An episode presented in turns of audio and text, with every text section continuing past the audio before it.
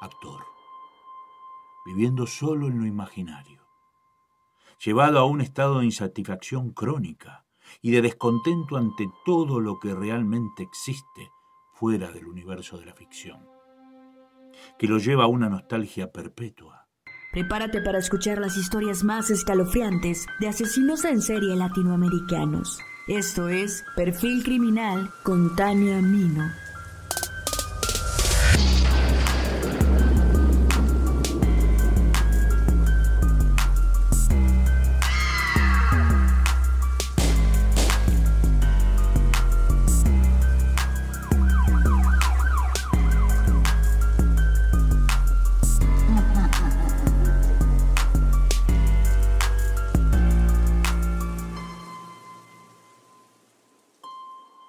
Todos hemos escuchado alguna vez la tan conocida frase ojo por ojo y diente por diente, la afamada ley de talión.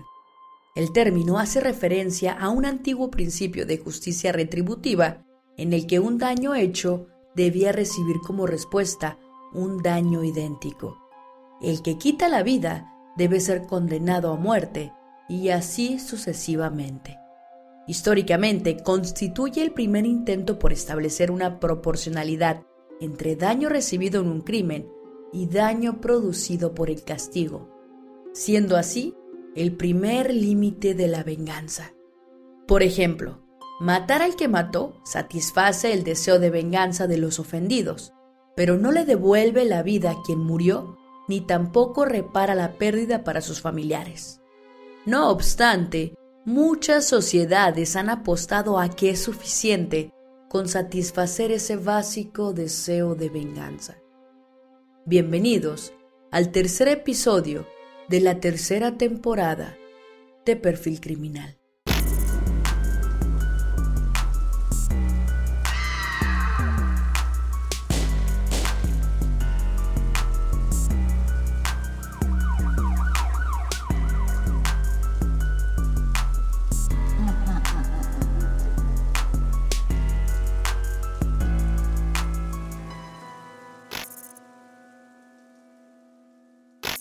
Continuando por nuestra ruta criminal latinoamericana, llegamos a Bolivia, país en donde Ramiro Artieda nació el 4 de septiembre de 1889. Durante toda su niñez manifestó comportamientos extraños. No era un niño común. Decía cosas que perturbaban a los demás. Comenzaron a llamarle loco y desde niño tuvo que aprender a fingir y a actuar como un joven normal para no ser señalado. Pasaron los años y Ramiro conoció el amor por primera vez. Se enamoró intensamente. Él quería casarse, formar una familia y pasar el resto de su vida con la mujer que amaba. En aquellos años la sociedad de la alta alcurnia a la que pertenecía la novia de Ramiro era muy exigente en cuanto a la solvencia económica. Ella le dijo que aceptaría el compromiso con una sola condición, que consiguiera el dinero suficiente para vivir dignamente y sin apuros económicos. Ramiro pensó en las posibilidades de obtener fortuna rápidamente.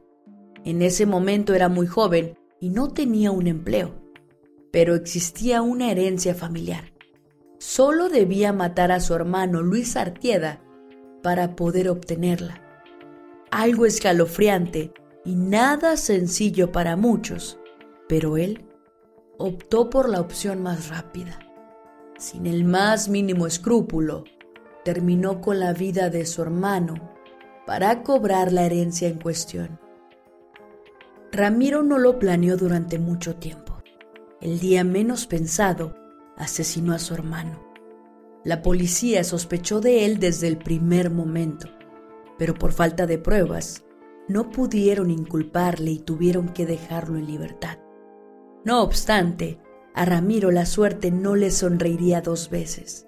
Su novia tampoco creyó en su inocencia, así que terminó con él. Evidentemente, no quería compartir su vida con un posible homicida. Ramiro ahora tenía dinero, aunque sin novia. Desanimado, traicionado y furioso, pero nada arrepentido, decidió emprender un viaje rumbo a Estados Unidos, lugar donde ingresó a una escuela de actuación, oficio en el que aprendió a interpretar a diversos personajes y le permitió entrenarse para sus futuros crímenes. No existen registros que indiquen si durante su estancia en Estados Unidos asesinó a alguna persona. Al cabo de unos años, en 1936, volvió a Bolivia con un solo objetivo en mente, vengarse de su exprometida. Con su ira criminal a tope, comenzó una cacería de mujeres y posibles víctimas. Empezaron a ocurrir una serie de asesinatos misteriosos, cargados de un marcado enfoque sexual y de sadismo. Todas las víctimas oscilaban entre 16 y 18 años, con un gran parecido físico entre sí. No fue una simple coincidencia. Ramiro escogía a mujeres que se parecían a su exnovia y tenían su misma edad, que tuvieran un color semejante de cabello, rasgos físicos similares, un perfume, un peinado, etc.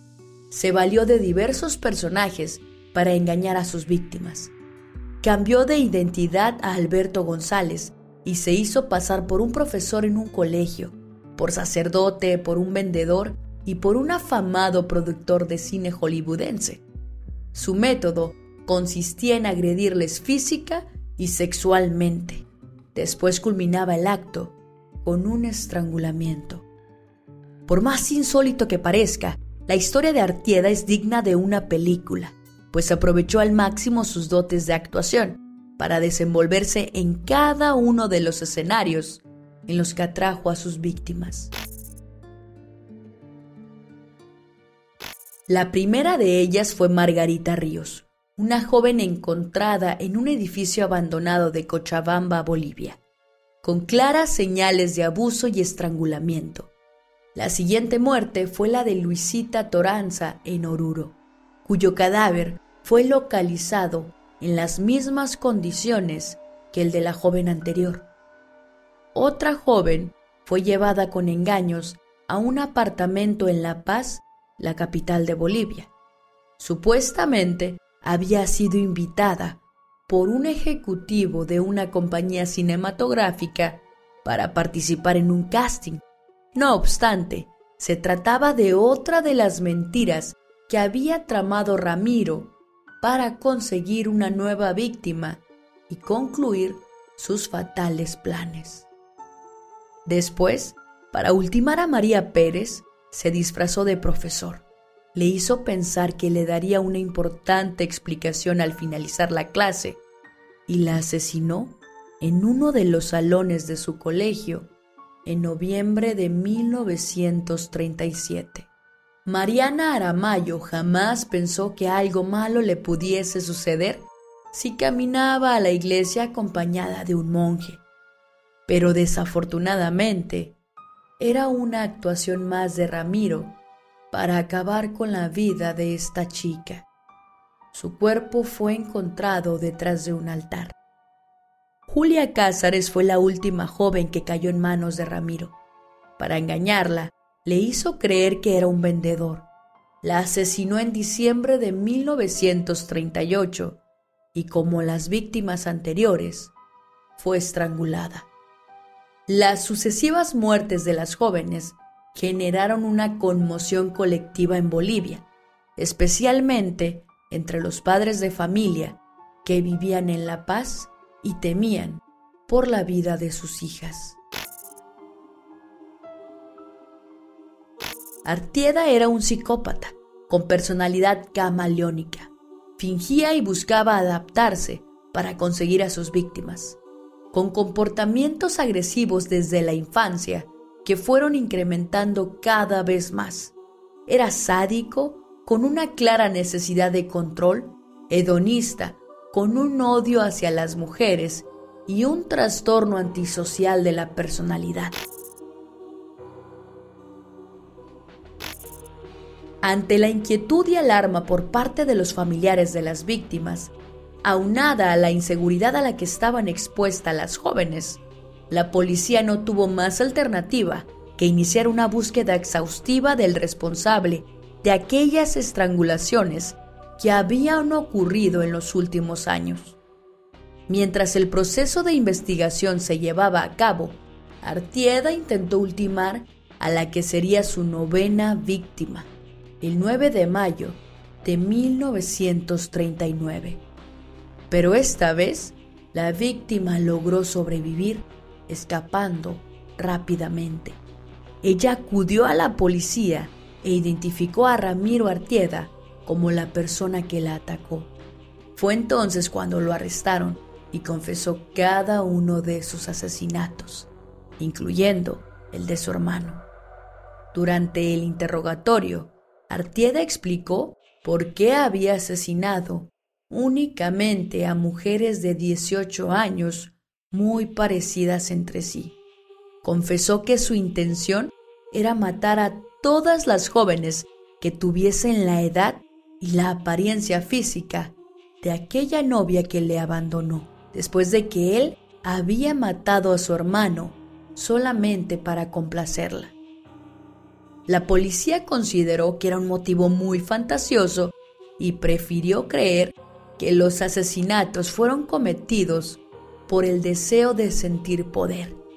Sin embargo, cualquiera que fuese la verdad, Ramiro Artieda fue condenado a un fusilamiento debido a que la pena capital, o mejor conocida como la pena de muerte, era permitida en ese momento se le ejecutó en la prisión de Cochabamba el 3 de julio de 1939, pagando con su propia vida por los crímenes cometidos. En las últimas décadas diversos países han abolido la pena capital, argumentando que es inútil y que atenta contra los derechos humanos. La realidad es que la criminalidad ha aumentado a pasos agigantados la mayoría de las veces volviéndonos indolentes ante hechos delictivos. Hoy en día existe un amplio debate sobre si la pena de muerte debe ser legal o no. Es innegable que el deseo de venganza es inherente en cada uno de nosotros. Existen casos criminales que nos abaten como sociedad y pregonamos que a los autores de tales atrocidades deberían hacerles lo mismo y, de ser posible, multiplicado. Yo les pregunto con total objetividad, ¿no es justo mutilar al delincuente cuyo delito consistió en mutilar a otro? ¿Violar al violador? ¿Por qué no torturar al torturador? Porque tales castigos contravendrían nuestros más importantes valores, aquellos que nos diferencian como seres vivos y que nos hicieron seres humanos distintos y mejores permitiéndonos vivir en sociedad, paz y unión. Muchísimas gracias por escuchar hasta el final. Quisiera agradecer enormemente la calidez y el abrazo que le han dado a esta nueva temporada. También disculparme un poco por si me escuchan afónica. He intentado grabar este video durante dos días y no se imaginan cuántas veces he, repetido el guion no, sabría decirlas, pero mi voz ya está muy desgastada. Si me siguen en Facebook, ahí pudieron darse cuenta cuál es el motivo eh, del por cual me costó muchísimo trabajo eh, poder realizar este episodio. Y también quisiera enviarles un fuerte abrazo a aquellas personas que han hecho sus donaciones en cafecito, este, que me han hecho las donaciones de cafecito pues nos ayudan muchísimo a continuar con este proyecto, porque como se habrán dado cuenta, el, equipo de perfil criminal crece cada vez más y esto significa mayor calidad y por ende mayores gastos, así que agradezco infinitamente a aquellas personas que tienen la posibilidad de haber donado. Y no solo eso, ¿eh? agradezco también a aquellas personas que nos apoyan en modo, en modo de comentarios, suscripciones, likes, etcétera. Realmente eh, cuando comentan, cuando comparten, nos sirve muchísimo y les estoy plenamente agradecida por eso. Así que los invito a que nos sigan en redes sociales y que nos brinden ese apoyo, que Tal vez no les cueste mucho, pero para nosotros vale muchísimo. En la descripción, en la descripción de cada episodio, agregamos un link que se compone de todas las plataformas en las que nos pueden escuchar, en las que nos pueden seguir y en, y en las que nos pueden apoyar. Y bueno, sin más que decir, ya lo saben, mi nombre es Tania Mino, esto fue Perfil Criminal y nos escuchamos la próxima semana.